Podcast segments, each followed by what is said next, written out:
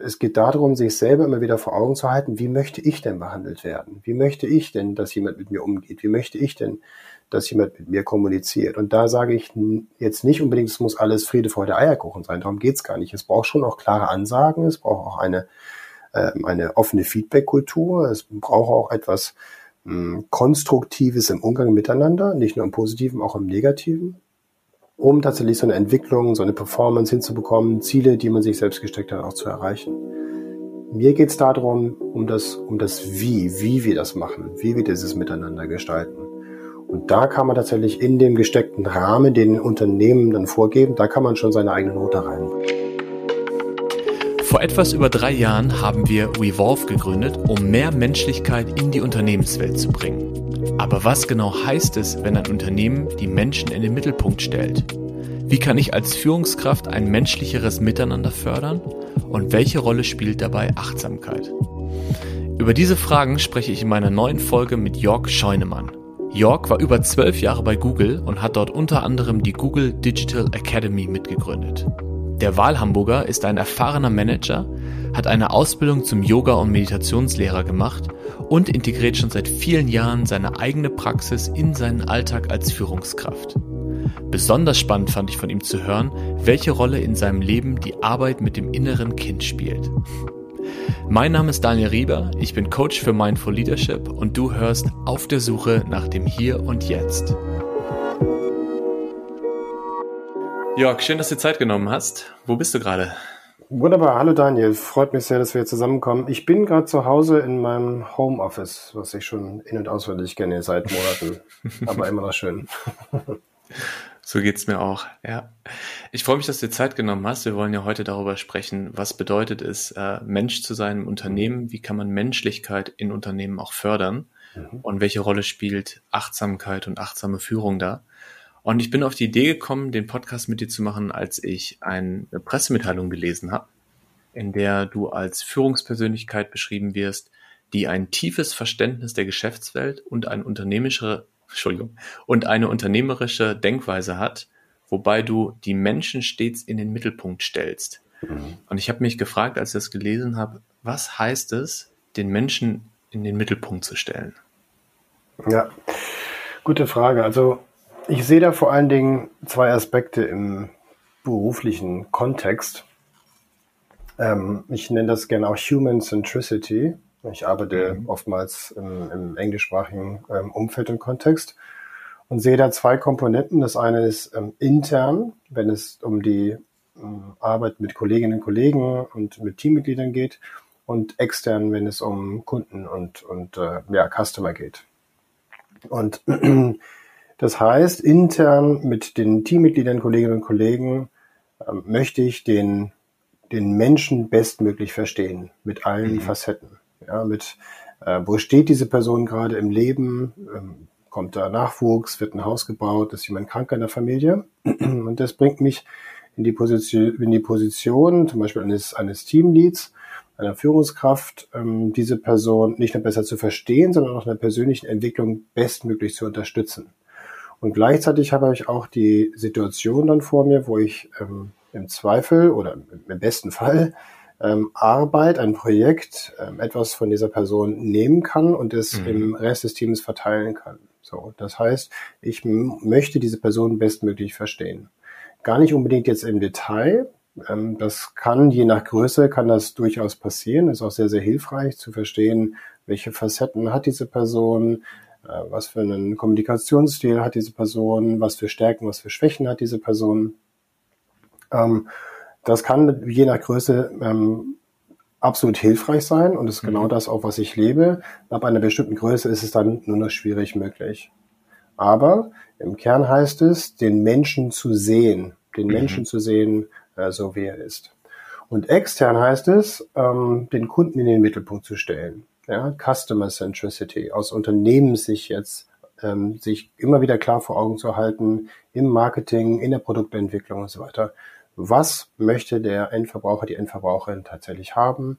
Ähm, wie können wir in unserem Service immer besser werden? Wie können wir ähm, ja, walk in the customer's shoes? Wie können wir das tagtäglich in allen Facetten tatsächlich leben? Und ähm, den Menschen im Mittelpunkt zu stellen, heißt also im Kern, wenn wir jetzt beide Facetten wieder zusammenführen wollen, ähm, den Menschen zu sehen, so wie er ist. Und mhm. da muss man gar nicht unbedingt in Richtung Achtsamkeit gehen, darüber sprechen wir ja gleich noch weiter, sondern mir geht es vor allen Dingen um, um Wertschätzung, um mhm. Anerkennung, um offenes ähm, Feedback untereinander auch, unabhängig von, von Hierarchien. Das macht Sinn, um Respekt. Ja. Um den definitiv. Respekt, den man sich selbst als Mensch wünscht, auch anderen zu geben. Ja, ja, absolut. Du hast ja eine ziemlich spannende Karriere. Zuletzt warst du äh, über zwölf Jahre bei Google als mhm. Manager, mhm. hast da unter anderem die Digitale Akademie auch aufgebaut mhm. und äh, hast in ganz vielen verschiedenen Rollen, zum Teil Führungskraft, äh, zum Teil Berater, ähm, Unternehmen und Teams kennengelernt. Was, mhm. was würdest du sagen, wo stehen Unternehmen da im Hinblick auf Human Centricity? Ist das was, was schon äh, gelebt wird, gerade bei so digitalen großen Unternehmen wie bei Google? Mhm. Oder ist es etwas, was gerade erst kommt und gerade erst, wo ein Bewusstsein dafür entsteht? Was ist da mhm. deine Einschätzung? Mhm. Also, was ich feststelle, ist, es gibt eine ganze Bandbreite gerade, wenn wir uns die Entwicklung anschauen zu Human Centricity. Und ich würde mich mhm. jetzt ähm, für den Moment mal konzentrieren auf ähm, Human, den, den, den inneren oder den internen Teil von Human Centricity, den ich kurz eingangs erläutert habe, also sprich mhm. das Miteinander in Unternehmen und jetzt weniger Customer Centricity, also Human Centricity. Und da sehen wir tatsächlich eine ganze, eine ganze Bandbreite. Also es gibt Unternehmen, ähm, die sind ja schon ziemlich weit, ähm, also eine SAP zum Beispiel oder auch eine Deloitte als Beratungsunternehmen. Da gibt's schon sehr, sehr viele Initiativen und zwar mhm. nicht nur Initiativen im Hinblick auf ähm, wir zeigen, dass wir es machen, sondern wirklich als Teil der DNA, als Teil der gelebten Kultur. Und dann gibt es aber natürlich auch noch ähm, sehr, sehr viele Unternehmen, die sind am anderen Ende des Spektrums, wo es noch großen, großen Bedarf gibt und wo es Zurückhaltung gibt aus, aus diversen Gründen. Grundsätzlich stelle ich aber fest, dass ähm, sich mehr und mehr Unternehmen dem Thema grundsätzlich öffnen, weil erkannt wird, dass es einen großen Bedarf gibt. Also ein Bedarf nach Ausgleich, nach Kraft, nach mehr Reflexion. Und es muss nicht unbedingt dann in Zusammenhang, in Zusammenhang mit, mit Achtsamkeit äh, gebracht werden. Aber wir sehen ähm, bei einigen Unternehmen, und Google zählt auch dazu, ähm, so Ströme zum Beispiel in Richtung Wellbeing, Wellbeing-Maßnahmen. Ja? Also mhm. auch, ähm, ja. Corona hat da nochmal einen großen, großen Push ähm, ausge ausgelöst, ähm, wo sich viele Leute, viele Mitarbeiterinnen und Mitarbeiter, vor allen Dingen im Homeoffice, als sie festgestellt haben, dass die Grenzen schwimmen, vor allen Dingen zu Hause zwischen Arbeit und, ähm, und Privatleben, ähm, Schwierigkeiten hatten, da die Grenze wieder zu setzen und Schwierigkeiten hatten, aufgrund dieser, dieser fließenden Grenzen ihre, ihre Kraftquellen ähm, zu, ja, zu, zu finden, einzuhalten, zu leben und so weiter. Also das Thema Wellbeing äh, sehe ich tatsächlich immer mehr in Unternehmen. Ähm, so hat Deloitte zum Beispiel mit Jen Fisher einen Chief Wellbeing Officer. Mhm. Ähm, es gibt auch, habe ich heute Morgen gerade äh, jemanden gesehen, der nannte sich, hatte einen ganz interessanten Titel, ist auch offiziell im Unternehmen anerkannt, internationales Unternehmen, ähm, People Experience Officer. Ja? Mhm. Also so kleine Sachen, alleine vom Titel her schon, wo man halt immer sagt, das ist Human Resources, also äh, eine Resource wie eine Maschine, sondern es sind People und es ist People Service und es ist People Experience. So kleine Sachen, die machen eine Menge aus. Und wenn sich dahinter natürlich mehr auftut, ist es natürlich umso, umso schöner und umso wertvoller. Ähm, aber ich sehe, dass da, dass da einiges noch an Bedarf ist. Und es gibt tatsächlich mhm. auch eine Menge Vorbehalte, vielleicht auch falsche Vorstellungen, vielleicht auch eine Skepsis und damit dann auch Hürden vor dem Zugang zu ja, dem Thema Human Centricity, Achtsamkeit, Wertschätzung. Und ähm, da, glaube ich, ist noch ein großer Bedarf im Hinblick auf Aufklärung, langsam ranführen, ähm, die ersten Dinge auch mal auszuprobieren. Und da hilft es natürlich, wenn große Unternehmen und auch kleinere Unternehmen vorangehen und das nicht nur praktizieren, sondern mhm. auch nach draußen gehen und das teilen. Ja, und damit wird anderen wiederum geholfen, die ersten Schritte mal zu gehen. Ja. Ja, ist gerade ein interessanter Punkt angesprochen, diese Entwicklung, dass HR, Human Resources, immer mhm. häufiger in Unternehmen People and Culture heißt. Mhm. Ähm, und das ist nicht nur ein Umnennen des des Titels ist, sondern dass auch wirklich eine andere Philosophie dahinter steht. Ist was, mhm. was man ja wirklich in vielen Unternehmen beobachten kann. Was mich gerade noch interessieren würde, auch mit deinem Hintergrund bei Google. Mhm. Äh, Google gilt ja in vielen Bereichen, ähm, gerade was People and Culture angeht, oft als Vorbild, mhm. beziehungsweise als, als ähm, ja, Orientierungspunkt. Und Google hat ja seine, seine Wurzeln im Silicon Valley, wo die mhm. meisten mhm. Tech-Companies und Startups herkommen, die wir heute kennen. Mhm. Mm, ist, was denkst du, ist das einfach nur Humanismus und äh, die Google-Gründer finden äh, es einfach wichtig, Menschen zu unterstützen und ähm, Wellbeing zu unterstützen? Oder ist da auch ein wirtschaftlicher Interesse dahinter? Ja, das ist, ist eine gute Frage, Daniel. Das ist ja grundsätzlich die, die, die Frage mh, hm, zum Thema Achtsamkeit, Human Centricity, Wellbeing. Ähm, steckt da eine Kalkulation dahinter oder nicht? Mhm. Ähm, ob das jetzt eine, eine harte Kalkulation ist, vermag ich nicht zu sagen. In dem einen oder anderen Fall mag das wahrscheinlich so sein. Aber es geht, ähm, wenn wir jetzt mal um die Mitarbeiter und Mitarbeiter denken, geht es in zwei Schritten darum, A, gute, gute Leute zu finden, und B, gute Leute auch zu halten und in ihrer persönlichen Entwicklung zu unterstützen. Hm, hm. Und in dem Rekrutierungsfindungsprozess, da ist es natürlich ähm, schon auch ein ausschlaggebender Punkt, ein attraktiver ausschlaggebender Punkt, wenn halt, wenn solche Angebote Teil ähm, des gesamten, nicht nur Paketes sind, sondern der Gesamtkultur auch sind, die gelebt werden. Und da, da rede ich jetzt nicht von ähm, einem Fitnessstudio oder Massagen, die angeboten werden, sondern da geht's da geht es tatsächlich um das Miteinander, die Art der Kultur und auch nicht runtergeschrieben, ähm, die zehn Werte ausgedruckt und in Rahmen aufgehängt in Fluren. Das ist es nicht, sondern mhm. wirklich das Gelebte. Und das merkst du auch ähm, in den ersten Interviews, in den Gesprächen, wenn du sie führst. Das ist ähm, schon auf Augenhöhe, schon wertschätzend, wenn du in den Gesprächen drin bist. Und wenn du ein Teil von Google bist, dann geht es auch natürlich darum, das, äh, das zu leben. Das ich meine, wie in jedem Unternehmen auch, ist es so, da arbeiten Menschen, ist vollkommen klar, und Menschen haben Gefühle und Menschen haben Launen. Ähm, natürlich ist es auch so, dass da immer mal wieder auch Egos durchkommen. Das soll ja auch so sein, das muss auch so sein, auch das Ego hat seine Berechtigung. Mhm. Aber ähm, das ist schon eine besondere Kultur des Miteinander, absolut. So. Ja, ja. Die Kalkulation dahinter würde ich jetzt gar nicht mal in so einem, in einem Balance Sheet sehen, aber es, es macht mh, hm, langfristig tatsächlich schon einen großen Unterschied aus und ich behaupte auch mal, das ist, das kann schon auch zu einem Wettbewerbsvorteil führen. Macht absolut Sinn, ja. Hm. Ich musste gerade an den äh, Daniel denken, der aus der Uni kam, so mit 25 war das, glaube ich, ja. und ins Berufsleben und ersten, erste Festanstellung. Ja. Und ich habe ganz, ganz viele Ideen davon mitgebracht, wie man sich äh, bei der Arbeit verhält. Mhm. Und ähm, ganz viele Glaubenssätze, wie wir es heute ja nennen, mit unserem, mit unserer Praxis. Und so einer davon ist zum Beispiel, äh, Emotionen bleiben zu Hause. Ja, ein, einer dieser Glaubenssätze ist, wenn ich ähm, eine Führungskraft sein möchte, dann muss ich hart sein.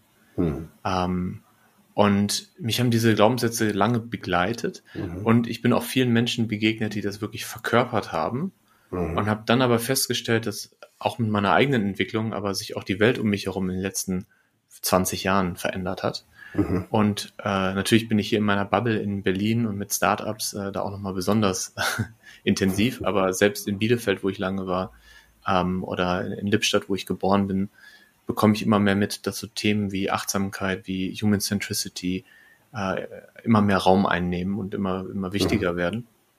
Erinnerst du dich noch an, an deine Glaubenssätze als äh, der York vor, vor vielen Jahren? das klingt despektierlich, sowas nicht gemeint. ja, äh, aber du bist ja tatsächlich schon lange in der Berufswelt. Ne? Und ja. wenn du mal zurückspulst in der Zeit, erinnerst du dich noch daran, was, was das für eine Welt war, in der du damals auch nach der Uni gekommen bist? Mhm. Ja, also meine berufliche Laufbahn hat eigentlich vor der Uni schon angefangen, weil ich eine Ausbildung gemacht habe zu einem Versicherungskaufmann oder Versicherungsmakler bei einem ah. ganz kleinen Büro in Hamburg hier mit ähm, acht, acht äh, Leuten in der Belegschaft. Und da ging's da ging es schon tatsächlich los. Das waren so meine ersten Berührungspunkte neben Ferienjobs und so weiter. Das zähle ich jetzt mal nicht dazu. Ähm, und ich weiß gar nicht, ob ich da tatsächlich schon Glaubenssätze hatte. Also ich hatte eine gewisse Vorstellung von Arbeiten, ja. Mhm. Ähm, aber ich bin da, denke ich, ziemlich blauäugig reingegangen und bin jetzt auch gar nicht so sehr überrascht worden von von der Wirtschaftswelt. Vielleicht weil es so klein war und ich nicht in, einer, in, einer großen, in einem großen Versicherungsunternehmen gearbeitet habe, wo mehrere hundert oder vielleicht tausend Leute in einem Unternehmen sitzen und du dann quasi nur eine Nummer bist. Vielleicht war das der Grund, ich weiß es nicht. Ähm, aber ich bin mir gar nicht so sicher, ob ich damals wie Glaubenssätze hatte. Also und ähm, es gab sicherlich damals so, das ist ja grundsätzlich die Frage, wo kommen diese Glaubenssätze eigentlich her? Mhm. Wo, wo nimmt man die mit? Wo schnappt man die auf? Das hat sicherlich was mit dem Elternhaus zu tun. Das hat sicherlich was mit der Gesellschaft zu tun. Das hat sicherlich auch was mit den aktuellen gesellschaftlichen Themen und Entwicklungen zu tun. Und klar, da, sowas wie arbeite viel, dann wirst du erfolgreich sein. Ähm, du mussten auch in der Schule schon, du musst einen guten Schulabschluss haben, mhm. damit du möglichst gute Jobchancen hast und so weiter. Also vielleicht gab es da so ein paar, aber sie waren mir gar nicht wirklich so bewusst. Im Nachhinein ähm, würde ich sagen, fallen mir bestimmt ein paar ein, aber damals hatte ich sie so gar nicht konkret vor Augen. Ähm, und heute würde ich tatsächlich eher sagen, ist es vielleicht eher eine Frage von Haltung mhm. ähm, und von, von Werten und weniger von Glauben. Ja, im, im Wort Glaubenssätze steckt ja auch das Wort Glaube drin. Mhm. Ähm, und ich muss nicht an jeden Glaubenssatz auch wirklich glauben, das ist ja nochmal eine andere Frage. Aber heute ist es für mich tatsächlich eher so die Frage von Haltung, von, von Vorleben auch und von Werten. Mhm. Also wenn ich zum Beispiel jetzt zurückgehe auf den Punkt Arbeit viel, dann wirst du erfolgreich. Ich sagen, ja, da ist sicherlich eine gewisse Korrelation vorhanden, aber im Laufe der Jahre kommt schon auch die Wertefrage auf. So, die aus meiner heutigen Sicht, aus, aus meiner Sicht heutzutage immer mehr auch in den, in, in den Fokus rückt. Und ich höre von vielen Leuten tatsächlich auch die Frage, die, die, nicht nur die Sinnfrage, aber auch die, die Frage nach, nach den Werten, nach den eigenen Werten. Wofür stehe ich? Wofür steht die Gesellschaft? Wo finde ich mich da drin wieder? Mhm. Ähm, also, es geht schon darum, dass viele sicherlich sich die Frage stellen, auch wie viel will ich arbeiten, um gleichzeitig aber dann auch den Dingen nachzugehen, die mir wichtig sind. Ja, also kann ich meine, kann ich meine Werte mit meiner Arbeit, in meiner Arbeit, durch meine Arbeit leben und ausdrücken? Wenn ja, ist es super. Ähm, wenn nein oder nur partiell, brauche ich, möchte ich schon auch Bereiche haben, wo ich das tun kann.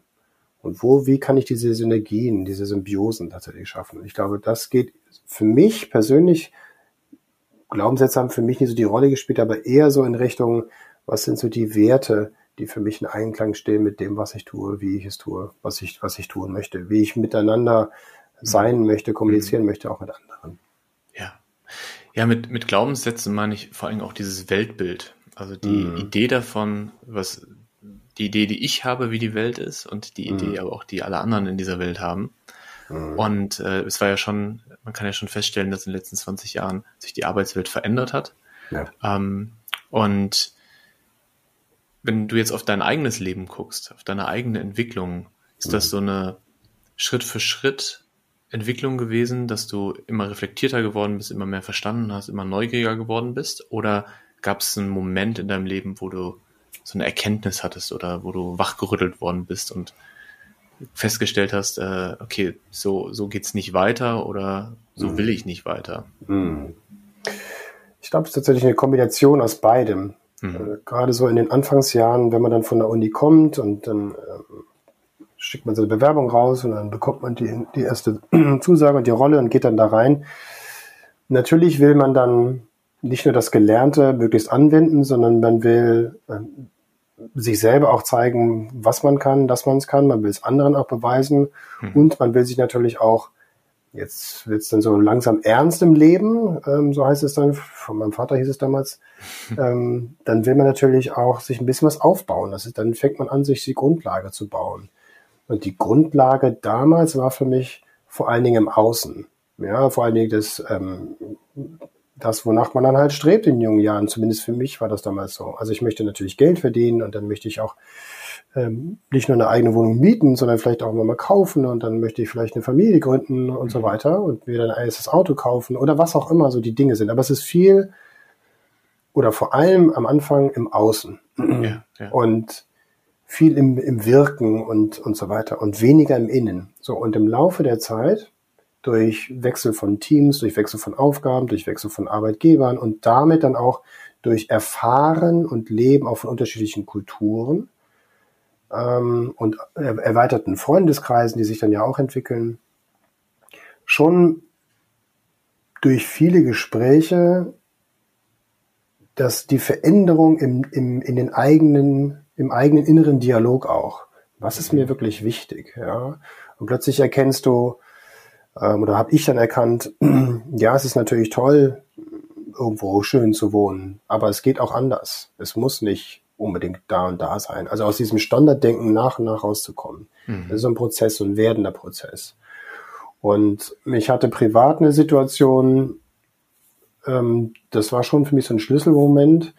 Ähm, die war nicht ohne, ist jetzt fast zehn Jahre her. Und das war für mich dann auch so der Beginn und der Zugang zum Thema Achtsamkeit, innere Reise, ähm, die, meine Werte und so weiter ähm, das war schon ein Schlüsselmoment, wo ich nochmal gemerkt habe, okay, was ist wirklich wichtig im Leben? Mhm.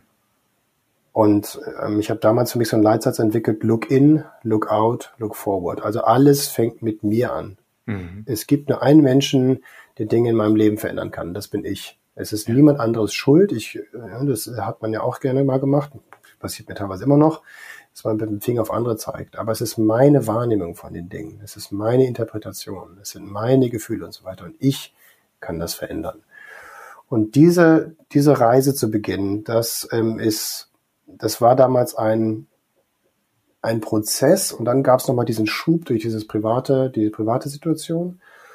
Und im beruflichen Kontext gab es das auch nochmal, ähm, es waren zwei Dinge. Im Positiven war es so, dass ich eine Führungsverantwortung bekommen habe mhm. und ähm, dann gemerkt habe, okay, ich bin, ich möchte nicht nur möglichst ich sein, ich gehe in ein Team, in ein Meeting rein, sondern ich möchte auch verstehen, mit wem arbeite ich denn jetzt hier, weil ich, weil ich verstanden habe, dass ich ein Privileg habe, mit diesen Menschen zusammenzuarbeiten. Und zwar nicht nur zusammenzuarbeiten, sondern ich darf sie in einer kurzen Zeit ihrer beruflichen Laufbahn ähm, begleiten und in ihrer persönlichen Entwicklung unterstützen. Und das möchte ich bestmöglich tun. Und mhm. das können zu tun, tun zu können, sorry, und das tun zu können, muss ich sie natürlich verstehen. Was, was haben die für Stärken? Was haben sie für Schwächen? Wo wollen sie hin? Was ist ihr Weg? Ähm, was können sie in dieser Rolle besser machen? Was können sie in der nächsten Rolle besser machen? Was können sie im anderen Unternehmen besser machen? Und ähm, das war auch nochmal so ein Moment, wo ich gemerkt habe, okay, ich habe eine Verantwortung, ich habe ein Privileg und ich darf andere in ihrer Entwicklung unterstützen. So, und das fand ich ganz großartig. Und dann gab es aber auch in, im beruflichen Kontext eine negative Erfahrung, mhm. wo ich gemerkt habe, hm, da steht der Mensch nicht im Mittelpunkt. Es gab eine Umstrukturierung und ähm, ich habe dann festgestellt, ähm, ich bin irgendwo in einem in einer Excel-Tabelle bin ich eine Box damals gewesen als es um die Entscheidung ging, als es um den Prozess der Umstrukturierung ging. Ja. Und hm. da war ich in den Prozess selber gar nicht involviert, sondern es wurde mir dann irgendwann kommuniziert und welche Konsequenzen das hat. Das ging am Ende alles gut aus, jetzt nicht so schlimm, aber in dem Moment fühlte sich das gar nicht gut an. Es war, ich war menschlich enttäuscht, ich war verletzt, ich, es zog sich äh, in meinem Bauch alles zusammen, ich war sehr betroffen und auch großartig, wirklich enttäuscht. Das war schon eine menschliche Enttäuschung. Und man sagte mir damals auch, das hat nichts mit deiner Leistung zu tun. Ja, und auch nichts mit dir als Person. Ähm, und ich habe dann damals erkannt, ich mache eine Systemerfahrung. Mhm. Ja, und selbst wenn es eine Systemerfahrung ist, glaube ich, und das war mein Learning daraus, kann man es menschlicher machen, kann man es menschlich machen, kann man den Menschen mit involvieren, die Person mit involvieren, ich sage nicht, dass man in jede Entscheidung immer alle Betroffenen voll involvieren muss, ähm, aber mhm. ist, man, man sollte zumindest eine gewisse Begleitung anbieten und das entsprechend die, die Kommunikation, wenn es denn soweit ist, entsprechend auch ja, wertschätzend vornehmen und nicht mhm. einfach sagen, so ist die Entscheidung. Also zurückkommen zu deiner Frage. Ähm, es ist ein Prozess, der auch weiter, ich denke mal, bis zum Ende des Lebens fortschreitet. und es gab bislang so zwei, drei ähm, ja, ähm, Vorfälle, Ereignisse, Situationen, die das nochmal tatsächlich ähm, als Katalysator bestärkt haben. Ja. Ich, es war jetzt sehr, sehr viel Spannendes, was du erzählt hast. Ich würde gerne nochmal auf zwei Aspekte eingehen. Das ja. eine ist äh, diese Unterscheidung zwischen innen und außen. Ja. Das ist ja eben auch schon am Anfang, als wir über Unternehmen gesprochen haben, hast du gesagt, es gibt die Perspektive nach innen, das sind die Mitarbeitenden und die Kultur. Mhm. Und es gibt die Perspektive nach außen, das sind die Kunden, das ist das Produkt. Und äh, das hast du jetzt eben auch nochmal auf dich selber übertragen. Also du bist gestartet in die, in die Arbeitswelt und hast sehr viel im Äußeren gelebt, hast äh, äußere Bestätigungen gefunden, ähm, äußere Ziele gesetzt, so das Haus, das Auto, die Rolle ja. und hast dann irgendwann erkannt, dass es auch diese innere Perspektive gibt. Und das finde ich erstmal sehr hilfreich, äh, diese beiden Perspektiven einzunehmen, ohne die Perspektiven zu bewerten oder gegeneinander abzuwägen, aber einfach festzustellen, da sind diese beiden Perspektiven und was heißt eigentlich Erfolg? Heißt mhm. Erfolg, dass ich im Außen Erfolg habe, aber mhm. was bringt der mir, wenn ich im Innen keinen Erfolg habe? Ja. Wenn ich mich innerlich nicht äh, erfüllt fühle. Ja. Das ist der eine Aspekt. Der, der andere Aspekt ist äh, diese unterschiedlichen Ebenen. Also einmal die Ebene du. Ne? Ja. Ne? Also das heißt, du hast für dich eine Erfahrung gemacht und für dich einen Prozess begonnen. Und dann die Ebene du mit deinen Mitarbeitenden, ähm, was du eben so schön beschrieben hast als dein Privileg, dass du andere Menschen auf ihrem Weg unterstützen kannst ja. durch deine Rolle als Führungskraft. Und dann noch die dritte Ebene des Systems, also dass du mhm. und dein Team sich in einem System befinden, ja. ähm, also in dem System Unternehmen und das in dem System Gesellschaft und Wirtschaft. Ja. Und wir wissen ja, wie, wie komplex Systeme sind. Mhm. Aber zu gucken, wo hast du Einfluss? Nämlich erstmal darauf, wie du selber selbstverantwortlich mit deinen eigenen Emotionen, Bedürfnissen, Gedanken umgehst mhm. und dann, wie du andere dabei unterstützt in deinem Umfeld, in deinem Team. Das äh, waren zwei Aspekte, die bei mir gerade sehr resoniert haben. Ja, genau. Und meine Erfahrung ist auch, es gehört natürlich ein gewisser Mut dazu, aber man kann innerhalb von Gegebenheiten, wenn wir jetzt mal wieder in die Unternehmenswelt eintauchen, für einen mhm. kurzen Moment, innerhalb der Gegebenheiten kannst du auf jeden Fall deine persönliche Komponente reinbringen. Also jeder ich habe halt so meinen persönlichen Führungsstil. Ähm, ich ähm, gebe einen Rahmen vor und überlasse es den, den Teammitgliedern, wie sie das Bild gestalten wollen. Wir mhm. einigen uns auf ein paar Grundkomponenten, zum Beispiel die zeitliche Komponente und sagen, okay, es gibt ein bestimmtes Datum, bis dahin muss, muss das fertig sein. Ähm, es müssen ein paar Leute berücksichtigt werden, aber wie dann diese Person das Bild gestaltet, da gebe ich die totale Freiheit. Und ich ähm, vertraue Menschen ziemlich schnell. Ich gebe erst einen Vertrauensvorschuss ähm, werde dann vielleicht enttäuscht, aber wenn ich durch diesen Vertrauensvorschuss, und das ist zumindest meine Erfahrung, ähm, erreiche ich A, eine ganz andere Beziehung mhm. Und B, auch eine ganz andere Motivation ähm, bei der anderen Person. Und das hat mir sehr geholfen, relativ schnell auch ein Team zusammenzustellen aus Menschen, die sich gut zusammenfügen dann auch. Mhm. Weil ich, äh, weil es zwei Sachen ganz, ganz wichtig sind grundsätzlich, ähm, wenn es um, um, um das Miteinander geht. Das eine ist ähm, ein Gefühl von Sicherheit, ähm, im Englischen Psychological Safety. Mhm. Und das zweite ist das Gefühl von Zugehörigkeit, mhm. das Feeling of Belonging. Und wenn du, wenn man, wenn man das schafft, und das ist auch das, was man selber ja irgendwie fühlen möchte, und Gefühle spielen da tatsächlich eine ganz, ganz große Rolle. Wenn man das schafft, dann hat man eine ganz, ganz wichtige Komponente der Grundlage ja, gelegt, um jemanden in die Persön im persönlichen Wachstum zu unterstützen, ihn als Mensch zu sehen ähm, und dann auch ein Miteinander zu erschaffen, wo es nicht nur menschlich klasse ist, sondern wo man dann auch sieht, dass die, dass die Performance eine bessere ist weil der Spaß da ist, weil die Sicherheit da ist, weil mhm. dieses Zugehörigkeitsgefühl da ist. Alles sind für mich ziemlich naheliegende, offensichtliche Sachen. Die kannte ich natürlich am Anfang in meiner ersten Rolle so gar nicht. Mhm. Ähm, aber zurückkommen zu dem Entwicklungsprozess, ist das tatsächlich etwas, was ich in den letzten Jahren ähm, gelernt habe. Mhm. Und dafür, ganz ehrlich, brauchst du auch nicht große, teure Managerseminare, Managementseminare. sondern man, es geht darum, sich selber immer wieder vor Augen zu halten, wie möchte ich denn behandelt werden? Wie mhm. möchte ich denn, dass jemand mit mir umgeht? Wie möchte ich denn, dass jemand mit mir kommuniziert? Und da sage ich jetzt nicht unbedingt, es muss alles Friede, Freude, Eierkuchen sein. Darum geht's gar nicht. Es braucht schon auch klare Ansagen. Es braucht auch eine, äh, eine offene Feedback-Kultur. Es braucht auch etwas mh, Konstruktives im Umgang miteinander, nicht nur im Positiven, auch im Negativen ähm, um tatsächlich so eine Entwicklung, so eine Performance hinzubekommen, Ziele, die man sich selbst gesteckt hat, auch zu erreichen. Mir geht es darum, um das, um das Wie, wie wir das machen, wie wir dieses Miteinander gestalten. Und da kann man tatsächlich in dem gesteckten Rahmen, den Unternehmen dann vorgeben, da kann man schon seine eigene Note reinbringen und seinen eigenen Stil ähm, tatsächlich ähm, verwirklichen auch. Muss man ein bisschen üben, ein bisschen testen. Muss natürlich auch so ähm, für sich selber auch gut anfühlen, aber da kann man schon eine ganze Menge machen. Du hast gerade was Wichtiges gesagt, was auch eine gute Überleitung ist jetzt zu diesem Thema achtsame Führung oder Achtsamkeit äh, in deinem Leben. Ja. Und zwar hast du gesagt, dass äh, du über die Bedürfnisse und über die Wünsche anderer Menschen auch etwas lernst, indem du deine eigenen Bedürfnisse, deine eigenen Wünsche beobachtest. Hm. Also, dass man nicht äh, tausend Bücher lesen muss und in tausend Management-Seminaren gewesen sein muss, sondern wenn man wirklich menschlich, mit ja. gutem Gefühl für Menschen rangeht, dann liegen einige Dinge auf der Hand. Und das ist so spannend, dass die, die Wirtschaft jetzt so langsam darauf kommt, auf Dinge, die irgendwie so auf der Hand liegen, ne? ja. aber lange Zeit einfach äh, auch tabu waren in gewisser Weise. Ja. Und lass uns mal da jetzt reingehen. Also, mhm. wie hast du mehr über deine eigenen Emotionen, deine eigenen Bedürfnisse, deine eigenen Glaubenssätze, deine eigene Weltanschauung, dein, deine Skills und was du gut kannst, was du nicht gut kannst, wo du aufblühst, wo nicht. Was, mhm. was hilft dir da?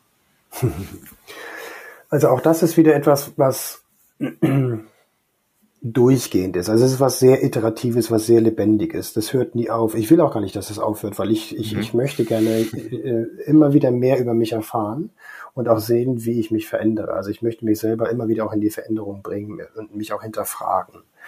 Ähm, was hilft mir? Was hat mir geholfen? Ich glaube, das ist ein ganzes Bouquet, so ein ganzer Blumenstrauß aus verschiedensten Dingen. Das Wichtigste, glaube ich, ist so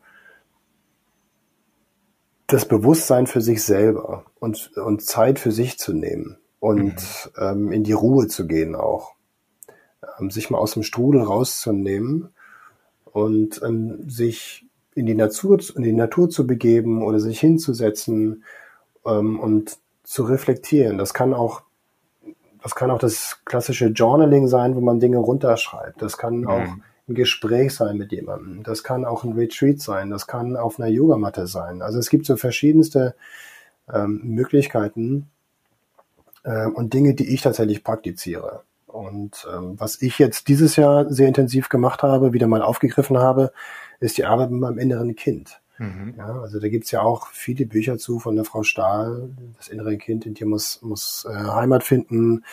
Ähm, ich arbeite gerade mit einem anderen Buch, der Robert Beetz ähm, hält da ziemlich viele Vorträge drüber und so weiter. Ist ein großes Thema und ist eine ist eine, ein spannender Teil einer inneren Reise zu mir selber.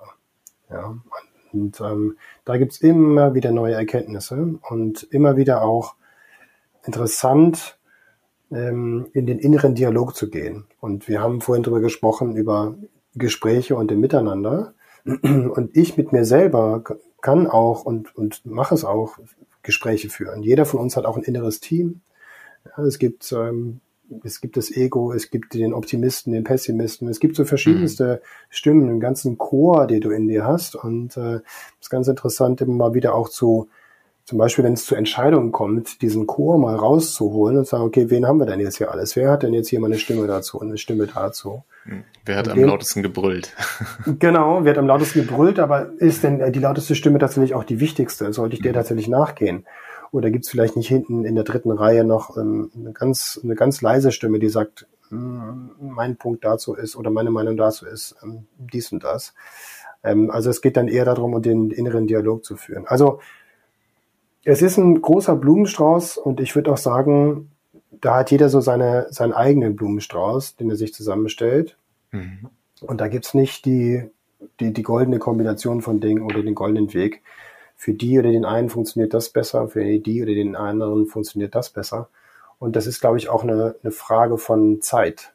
Ja, also ich habe gerade gesagt, ich habe mich dieses Jahr mal wieder um das Thema inneres Kind gekümmert. Das habe ich letztes Jahr nicht gemacht. Mache ich das nächstes Jahr? Weiß ich nicht. Also es hat alles so seine Phase und auch seine Zeit.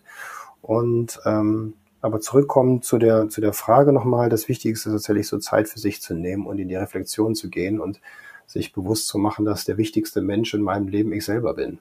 Hm. Ja. Schön gesagt, ja.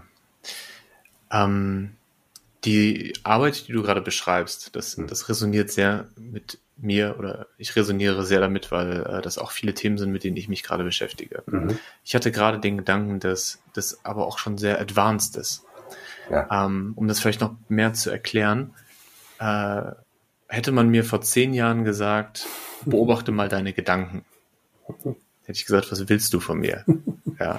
ja. Wie, wie, kann ich denn meine Gedanken beobachten? Hätte man mir gesagt, in, du hast mehrere Anteile, in dir sind verschiedene Stimmen, hätte ich gesagt, mhm. bin ich schizophren oder wie? Und dann kam so die erste Bewusstseinsebene. Ja. Ah, okay, da sind Gedanken, da sind Emotionen, da ist Körper, also unterschiedliche Empfindungen in sich wahrnehmen. Ja. Und dann wurde das immer differenzierter. Und irgendwann habe ich dann für mich gelernt, ah, das ist äh, ein unerfüllter Wunsch aus meiner Kindheit, der immer wieder laut ist. Und das ist das und das, das. Und diese Arbeit ist bei mir jetzt, würde ich mal sagen, ungefähr zehn Jahre, mhm. die ich mache. Ähm, deshalb würde mich noch mal interessieren, wie fängt man das an? Also wenn man, was ich eben gehört habe, sind sehr fortgeschrittene Dinge. Mhm. Was, was ja. sind so die ersten Schritte, die man da gehen kann oder die, die du gemacht hast? Ja. Ja, Daniel. Also ich glaube tatsächlich, wir beide sind ja schon ziemlich fortgeschritten. Ähm, das will, ich will das gar nicht werten. Das mhm. ist, zeigt sich nur auf einer Zeitleiste, dass da halt eine gewisse Erfahrung aufgebaut äh, wurde, so bei dir als auch bei mir. Und und gleichzeitig sind wir auch noch ganz am Anfang, wie total, du auch so schön gesagt total. hast. Total, ja, ja. Und gleichzeitig wissen wir auch, dass das nie ein Ende hat. Das was ja auch großartig ist. Und es, es gibt ja auch jetzt nicht, da gibt's kein richtig und kein falsch und da gibt's jetzt nicht dass dass die große, also ich habe jetzt nicht das Ziel der großen Erleuchterung, darum geht's mir gar nicht. Ich will auch nicht ein Guru wieder irgendwas, sondern nee, ich möchte hauptsächlich bei, bei mir bleiben. Aber wie, wie fängt man das an? Ja, ähm, auch da, glaube ich, gibt es verschiedenste Möglichkeiten. Idealerweise beginnt man das, ohne dass es einen großen Vorfall gibt eine Kündigung, mhm. eine Krankheit, eine Sucht, eine Trennung, ähm, irgendwas Negatives, was, was dich aus der Bahn wirft, Stress im Job, was auch immer das ist. Und idealerweise ähm, ist es etwas, was ähm, ins Bewusstsein drückt. Der, das Bedürfnis danach, äh, ja, wonach eigentlich? Das kann im Rahmen der, der Fragestellung nach dem Sinn erfolgen. Das kann ähm, im Rahmen der Fragestellung nach Kraftquellen erfolgen. Das kann ähm, im Rahmen der Fragestellung der eigenen Erscheinung irgendwie erfolgen. Wie, wer bin ich eigentlich und wer will ich sein? Wie will ich wahrgenommen werden? Das kann im Rahmen der Fragestellung der eigenen Identität ähm, mhm. erfolgen. Also ähm, was sind meine Werte? Was ist meine Haltung? Wie sehe ich das Leben? Und ich glaube, das ist so der allererste Schritt, dass dieses, dieser Moment, der, der muss halt kommen. Ja, das ist was, was intrinsisches, was, was von innen herauskommt. Dass plötzlich eine Stimme aufkommt oder ein, äh, ich mich in einer Situation befinde, wo ich plötzlich denke, hm, hm. Ähm, das ist ja interessant oder eine Frage aufkommt, ähm, was ist das jetzt? Oder ich gehe zum Beispiel, hier in Hamburg gibt es ein tibetanisches äh, Zentrum, ich gehe da vorbei und sehe plötzlich eine Fahne oder ich höre etwas oder ich habe einen Geruch im Mund. Also es kann auch, das kann auch ein Impuls sein, der auf ähm, sensorischer Ebene erfolgen kann. Aber da, da muss was kommen. Also da mhm. muss irgendwie muss da was, was starten. Und dann kommen halt diverse Möglichkeiten. Also klar, man kann natürlich sowas machen wie, man setzt sich hin und schreibt einfach mal runter, ähm, was, was denke ich gerade, was fühle ich gerade. Oder man geht so mehr ins Bewusstsein. Und das ist übrigens auch so ein Trend, den wir ja schon seit ein paar Jahren sehen. Ja, dieses, der, der bewusste Umgang mit Ernährung auch. Das ist auch so ein Ding. Was esse ich mhm. eigentlich? Was, was in diesem, in diesem Körper, diese, diese, diese Hülle hier, die hier, die mich ausmacht, die ein Teil von mir ist, was gebe ich dem rein? Also womit mhm. fütter ich den? Auch das hat ja schon was mit Bewusstsein, Schrägstrich Achtsamkeit zu tun. Ja, ähm, also das, das kann man machen, dass man sich, dass man sich hinsetzt und sich mal ganz klar macht, womit, was konsumiere ich? Und Konsum ist dann auch, sind dann auch Medien ähm, zum Beispiel, sind mhm. auch, ähm, es können auch sein, mit welchen Menschen umgebe ich mich ähm, und so weiter. Also das Bewusstsein dafür zu schärfen, runterschreiben, geführte Meditationen, ins Gespräch gehen mit jemandem. Das kann auch ein Coach sein, das kann auch mhm. ein Psychologe sein. Ich arbeite seit acht Jahren auch mit einem Psychologen immer mal wieder, um auch ähm, da mal so ein bisschen aus meinem eigenen Strudel rauszukommen und mir auch ähm, ja Ängste zu nehmen selber. Also es gibt viele, viele verschiedene Möglichkeiten. Das Schöne ist, diese Möglichkeiten sind nicht nur vielfältig heutzutage, sondern sie sind gesellschaftlich auch anerkannt, zum Teil auch gewünscht. Also wenn ich mhm. mit ähm, meiner Mutter spreche, so über die Zeit, so in den, in den 70ern, ja. Stichwort Psychologe, das kannst du mal vergessen. Also das war gesellschaftlich überhaupt nicht anerkannt, ja. ja, Da war da gleich ein Stempel drauf, da war viel Schubladendenken. Und das ist ja zum Glück heute deutlich anders. Ähm, da haben wir eine deutlich größere Offenheit und damit halt auch mehr ähm, Möglichkeiten, Dinge zu starten, dann auch so praktizieren. Und habe ich auch schon ein paar Mal äh, von gehört und auch und auch erlebt, dass Leute sagen, ja, ich habe es angefangen, aber das ist es nicht. Das ist es nicht für mich. Also das bin ich nicht. So. Wenn man dann ins Gespräch geht und fragt, ja, was, womit hast du denn angefangen? Was hast du denn mal probiert? Ja, ich war dann mal beim Yoga. Ja gut, dann mhm. ist es nicht Yoga, aber dann ist es halt vielleicht irgendwie was anderes. Dann ist es vielleicht mal bewusster Spaziergang. Geh doch mal barfuß ähm, im Park über den Rasen. Fühl das mal richtig. So, ja, dann versucht man das darüber so ein bisschen zu machen. Also darum geht es, diese Bewusstseinsschärfung. Und wie gesagt, Möglichkeiten gibt es da viele. Ja, das war auch tatsächlich eine große Palette, die du aufgemacht hast. Danke ja. dir dafür. Ähm, ich habe auf der einen Seite äh, Dinge gehört, ähm, was man tut, also zum Beispiel zum Yoga gehen, mhm. zum Beispiel barfuß über die Wiese zu gehen. Mhm. Und das andere ist, wie man etwas tut, was ja. die Einstellung dahinter ist. Ja. Und so wie ich dich kennengelernt habe, so wie ich dich jetzt auch sehe und was du tatsächlich eben auch gesagt hast, bist du ein sehr neugieriger Mensch mhm. und neugierig im Sinne von so einem so ein Entdeckergeist. Mhm. Also eine, eine, Freude darin, neue Dinge zu entdecken, ähm, im Außen, aber auch im Innen. Ne? Also so, ich stelle mir gerade so den, den, das innere Kind bei dir vor, das so total ja. Lust hat, die Welt zu entdecken und ganz, ganz viel im Außen schon entdeckt hat, Karriere gemacht hat und so und jetzt auf einmal feststellt, wow, da ist ja noch eine ganze Welt in mir mhm. und die kann ich auch entdecken. Mhm. Ja, absolut, gebe ich dir vollkommen recht. Und ähm, ich war mal auf einem Seminar, das ist schon lange, lange her. Da hatten wir mal die Aufgabe bekommen, uns zu zweit zusammenzutun. Wir waren ähm, in, in England irgendwo auf dem Land in so einem kleinen Hotel. Und dann sollten wir uns mal zehn Minuten ähm, in die in das Alter zurückversetzen, wo wir sechs Jahre alt waren. Mhm. Und dann so denken und uns vor allen Dingen auch so verhalten. Und ähm, die Angestellten des Hotels, die wussten Bescheid, die Hotelgäste aber nicht. Und dann sind wir halt aus dem Raum raus, in die Lobby, raus nach draußen, haben gegen Mülleimer getreten und so weiter. Großartig. Macht total viel Spaß. Auf Bäume geklettert. so, genau, das hat total viel Spaß. Da musst du in so ein Seminar gehen, um sowas machen zu können, um dich das mhm. selber zu trauen. Ähm, aber jetzt kommt zu meinem Punkt. Ich nehme gerne mal mein inneres Kind an die Hand und lass mich mal, lass mir mal so zeigen, was will er denn jetzt gerade so, der kleine Jörg? Hm. Will der jetzt gerade mal so Pommes essen oder will der jetzt mal irgendwie mit, mit Kreidestiften auf der Straße malen oder will er einfach nur im Regen tanzen? Was ist es denn? Und dem dann nachzugehen und das dann zu, zu machen einfach aus, was ganz, ganz Tolles. Und ähm, ja, da ist so eine Neugier.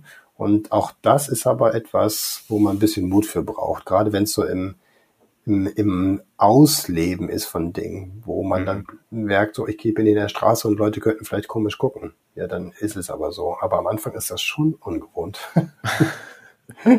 ist es, ja. Und dafür sind ja solche so Safe Spaces wie ein Retreat oder wie eine Konferenz auch, ja. auch wirklich hilfreich. Ja. Ähm, ich mag gerade das Bild, was du gerade aufgezeigt hast, mit dem inneren Kind an der Hand so durch ja. die Welt gehen.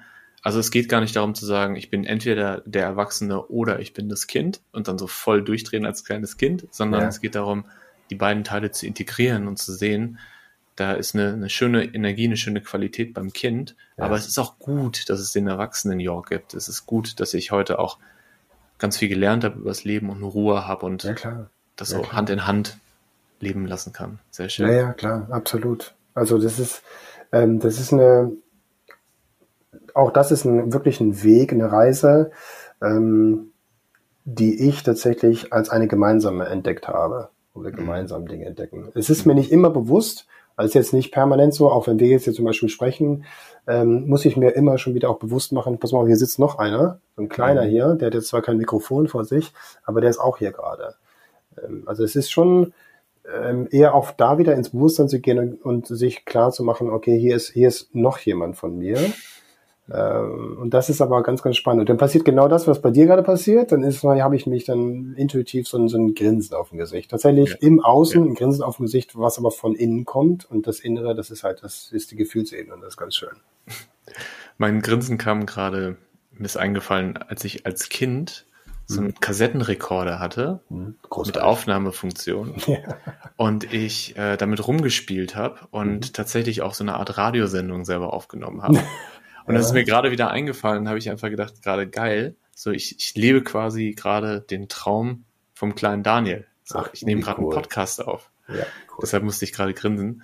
Und vielleicht ist es ja auch ein schönes Beispiel dafür, ne? wie so, so Begeisterung, die man als, als Kind schon hatte, ja. wenn man die hört und den Raum gibt, wie daraus was entstehen kann, was dann vielleicht sogar auch businessseitig, also in der Geschäftswelt wieder ankommt, um den ja, Kreis da zu schließen. Total, total. Da gebe ich dir vollkommen Spannende recht. Reise. Ja, absolut. Also ich habe ähm, vor kurzem in einem alten Fotoalbum auch ein Bild gefunden, wo ich ähm, auf der Terrasse meiner Eltern saß. Ich glaube, ich war fünf oder sechs und habe mir ein paar leere Plastikeimer genommen, die umgedreht, mich davor mhm. gesetzt und dann wie, vor, wie so ein Drummer davor gesessen und gespielt. Mhm. Und ich habe tatsächlich dann später als, äh, als Schüler und auch als Student Schlagzeug gespielt, viel Percussion gemacht. Dann habe ich es aber jetzt tatsächlich äh, 20 Jahre liegen lassen. Und ich hatte letzte Woche meine erste Schlagzeugstunde wieder. Also Ach Quatsch. Ja, ja, genau. Also ich habe auch da jetzt wieder so auf die innere Stimme gehört, so, warte mal, da war doch was. Und du hast dann dieses Rhythmusgefühl mhm. und komm, jetzt machst du das. Boah, ich war sofort wieder drin. Das ist dann auch so ein so eine Einheit und so ein Flow, das ist unfassbar. Und da denkst du dann auch an nichts anderes. Das ist ganz, ganz toll. Ja. Schön. Und das Schöne ist, dieses innere Kind, um nochmal auf die Unternehmenswelt zu kommen, wir haben ähm, im Rahmen der Academy auch ein Programm, das ist für Executives, da geht es um Culture of Innovation, Future of Leadership, People Operations, also wirklich größere Themen auch. Und ähm, da lassen wir sie auch tatsächlich spielen und malen und auch mal mit, mit Lego ein paar Dinge bauen. Mhm. Ja, das machen wir natürlich nicht gleich in der ersten Stunde. Wir führen sie erst ran. Das ist auch ein sehr kreatives Umfeld und wir lassen die auch aufstehen und so weiter. Also da haben wir schon gestandene Managerinnen und Manager aus großen Unternehmen, mit denen wir zusammenkommen. Momentan leider nur virtuell, aber das war vor Corona war das so. Da haben wir so einen schönen Space in London. Und das ist ganz schön zu sehen, wie da der Mensch rauskommt. Mhm. Also wenn man, wenn ich mich so an die Seite stelle und mal so Einzelne beobachte, wie die dann so sitzen und dann da völlig in sich sind mhm. und ähm, alles an Verantwortung und Themen und so weiter vergessen. Das ist ganz schön zu sehen. Das kann ich mir vorstellen. Mhm. Ja. Wenn wir nochmal ähm, auf dein, deine Entwicklung äh, zurückgehen, wobei mhm. wir da nie weggegangen sind, aber sind jetzt mhm. schon sehr in das, in das Thema innere Kind eingetaucht. Aber du hast ja tatsächlich eine Ausbildung gemacht zum Yogalehrer und eine Ausbildung zum Meditationslehrer. Mhm. Ähm, und du hast mir aber auch mal gesagt, dass du es nicht gemacht hast, weil du jetzt in den nächsten Jahren Lehrer werden möchtest dafür, sondern vor allen Dingen auch für die, für die Fortbildung und für dich selbst. Ja. Ähm, da hast du quasi dann die Arbeit, die du für dich sowieso schon gemacht hast mit Büchern, zu Hause Sachen ausprobiert, Retreats, hast du dann aber auch ein bisschen offizieller gemacht, ne? Also wirklich ein Zertifikat ja. auch bekommen dafür und ja. kannst dich jetzt offiziell Trainer nennen in dem Bereich. Ja. Wie, wie ordnest du das ein in dein, deine Entwicklung? Mhm. Also alles, was du, worüber wir jetzt gesprochen haben, was du genannt hast, das klingt so, als ob ich jetzt jeden Tag hier sitze und ähm, in Büchern arbeite und jedes dritte Wochenende auf Retreats bin. Das ist natürlich nicht. Das ist jetzt eine Entwicklung mhm. die letzten zehn Jahre. Ja. Ähm, ich habe das damals gemacht, weil ich mehr dazu wissen wollte. Ich wollte mehr von der, über die Philosophie erfahren, die Geschichte erfahren, auch die unterschiedlichen Arten von Yoga, die unterschiedlichen Arten von Meditation. Ähm, um mir dann das daraus zu nehmen, was für mich am besten passt, auch in dem Moment. Mhm. Das ist das eine. Also für meine eigene Praxis, ähm, aber auch dann Komponenten rausgenommen, ähm, um damit dann wiederum auch meine eigene Haltung zum Leben nochmal zu bereichern. Also mhm. eine, Lebenshaltung dann auch nochmal anzureichern. Ja, weil da sind schon viele Aspekte da drin, die für mich absolut wertvoll sind. Also zum Beispiel, wenn wir über Achtsamkeit reden, dann sagen wir auch im, im Hier und Jetzt zu sein. Und was heißt das im beruflichen Kontext? Hm, das können ganz kleine Dinge sein. Das können, wir, wir kennen das alle, wir sind durchgetaktet, wir haben einen Videocall nach dem nächsten momentan oder im Büro ein Meeting nach dem nächsten. Und da kannst du, du kannst zwischen den Meetings sehr gut meditieren, indem du, ob du es meditieren nennst oder auch nicht, nimm drei tiefe Atemzüge, mach die Augen zu und gib damit tatsächlich ähm, deine Wertschätzung dem Meeting, was bis, bis, bis gerade eben stattgefunden hat. Schließe mhm. das ab und öffne dich und gib dem die Wertschätzung äh, den Menschen, mit denen du gleich im nächsten Termin drin bist. So, das kannst du machen. Also in dem Umfeld kannst du es machen. Und das ist so ein Beispiel dafür, was ich in, in, als Teil meiner Lebenshaltung aus dem Bereich mitgenommen habe. So, und ähm, das ähm, mache ich auch tatsächlich mit meinem eigenen Team. Mhm. Also auch in meinem Umfeld ist es so, wenn ich mit meinem Team zusammenkomme, im, im, im, äh, bei den Offsites, mittlerweile wird es sehr wertgeschätzt, dann mache ich mit denen eine geführte Meditation die ersten 15 Minuten, bevor wir überhaupt in die Agenda einsteigen. Und das ist ganz, ganz schön.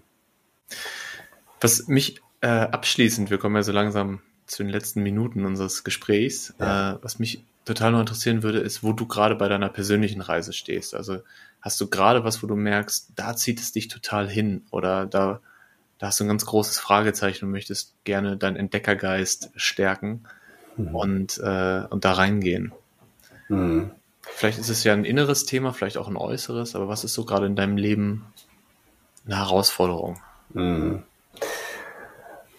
Ähm, ich habe gerade ein Buch geschrieben mit einem Freund zusammen. Mhm. Das ist eine, ist eine Novelle. Wir werden dazu noch ein, ein Sachbuch schreiben und da geht's ähm, um einen Chief Digital Officer, der eine Transformation eines Unternehmens äh, verantworten wird. Und es geht im Laufe der Geschichte geht es aber auch darum, dass er selber eine Transformation erfährt. Und ähm, das ist ein ganz, ganz spannender Prozess. Jetzt im, in, den, in dem nächsten Schritt, jetzt geht es darum, ins Lektorat zu gehen, das Design zu machen und so weiter. Und ähm, da geht es jetzt darum, auf der einen Seite das Vertrauen und die Ruhe zu haben, zu sagen, das wird schon. Und auf der anderen Seite aber auch ähm, diese Nervosität zu haben, so, ja, was kommt denn jetzt und wie machen wir es denn jetzt weiter? Und das in Einklang zu bringen, das ist eine ganz interessante Übung, immer mal wieder. Und dieses Buchprojekt ist nur ein Beispiel. Mhm. Ja, da gibt's, es gibt immer wieder, wenn, wenn größere Sachen anstehen, auf der einen Seite zu sagen, okay, ich bin verbunden und ich habe dieses Vertrauen, auf der anderen Seite aber auch zu sagen, gut, ähm, da ist eine gewisse, gewisse Nervosität im positiven mhm. Sinne mit Antrieb nach vorne und die zu nutzen, um die Dinge dann auch um, anzustoßen. Also ich kann nicht nur auf Eingebung warten, ich muss auch schon in Aktion treten. Es muss beides mir passieren. Und das zu praktizieren immer mal wieder, mhm. ähm, das ist ähm, das ist echt ganz interessant. Ähm, und da möchte ich gerne noch weiter reingehen. Das zweite ist, ähm, das tägliche Üben von Achtsamkeit tatsächlich, vor allen Dingen mit, mhm. mit Kindern. Also ich habe drei Kinder mhm. und ähm, da immer wieder die Achtsamkeit ähm, zu leben und auch vorzuleben, das ist schon, das ist eine Übung. Aber hoch, hoch spannend. So, so geht es uns allen, ja. Genau. Und dann das große Thema für die nächsten Monate, die kommenden Monate, ähm, was ich mir vorgenommen habe und vornehmen werde, ist, ähm, alles rund um Werte und Haltung und Menschlichkeit, äh, mhm. mehr davon in die Wirtschaft zu bringen, in ja. dem Umfeld, in dem ich wirken kann. In meiner Rolle, in meinem Team, in der Führung, ähm, in Vorträgen, in Gesprächen und so weiter. Also ich möchte mehr Menschlichkeit in die Wirtschaft rausbringen. Und da sehe ich ganz viele Unternehmen, die in die Richtung gehen, also die das wirklich als Teil ihres ähm, Unternehmensansatzes, ihres Businessansatz ähm, jetzt rausbringen. Ähm, ihr von WeWolf seid, seid auch mit voll dabei natürlich. Ähm, solche Unternehmen mehr zu unterstützen und das mehr zu leben, das ist, das ist ein großes, großes Anliegen von mir ähm, für die nächsten Monate, vielleicht auch sogar Jahre. Und da möchte ich mehr reingehen und auch mehr mit, mich mit Menschen zusammentun, die genau das, das machen oder vorhaben. Ja. Das heißt, bei deiner persönlichen Entwicklung, dass es erst dein Thema war, was du für dich selber entdeckt hast, dann ein Thema, was du mit deinen Teams und deinen Kollegen geteilt hast, kriegt jetzt nochmal eine neue Dimension. Also du genau. unterstützt, du möchtest gerne auch mit anderen Unternehmen arbeiten, möchtest gerne ein Buch schreiben dazu dem Thema und noch mehr auch ins Außen gehen. Ja, ja, also das Buch ist schon geschrieben. Mhm. da geht es ja darum, das auch noch tatsächlich äh, draußen zu bringen. Aber es geht wirklich neben der inneren Reise auch in, ähm, in den nächsten Schritt des nach außen bringen und des, des nicht nur Wirkens, sondern auch des Bewirkens und auch des ähm, ja, der Vereinigung von, von Kräften und von, von Seelen und von Geistern, um das große Bestreben zu verwirklichen. Sehr schön. Und ich hoffe, wir konnten heute einen kleinen Beitrag zu deiner Mission äh, oh ja. beitragen, dadurch, dass wir den Podcast aufgenommen haben. Ja. Danke dir für die Zeit. Ähm, war, war sehr, sehr viel Spannendes für mich dabei. Ähm, ich freue mich ja immer darüber, dass ich, wenn ich einen Podcast aufnehme, ihn auch nochmal schneide. Das heißt, ich ja. höre meinen Podcast immer mindestens zwei, dreimal. und äh, ich, ich merke jedes Mal, dass ich noch was Neues raussehe und noch was Wunderbar. rausziehe. Wunderbar. Und da freue ich mich total, weil das war schon sehr, sehr intensiv, sehr viel mhm. und sehr reich. Mhm. Danke dir, Jörg. Super. Ich danke dir, Daniel, für die Gelegenheit und für, für die Plattform und ähm, freue mich drauf, mit dir demnächst wieder ins Gespräch zu gehen. Und wenn du mehr über Jörg Scheunemann erfahren möchtest, dann kannst du dich gerne mit ihm über LinkedIn vernetzen. Den Link hierfür findest du in den Show Notes. Wenn dir diese Folge gefallen hat, dann lass mir gerne eine Rezension oder Bewertung da. Übrigens, in der Spotify-App gibt es seit kurzem die Möglichkeit, Podcasts mit ein bis fünf Sternen zu bewerten und so anderen NutzerInnen zu helfen, guten Content zu finden. Bis zur nächsten Folge, bleib achtsam,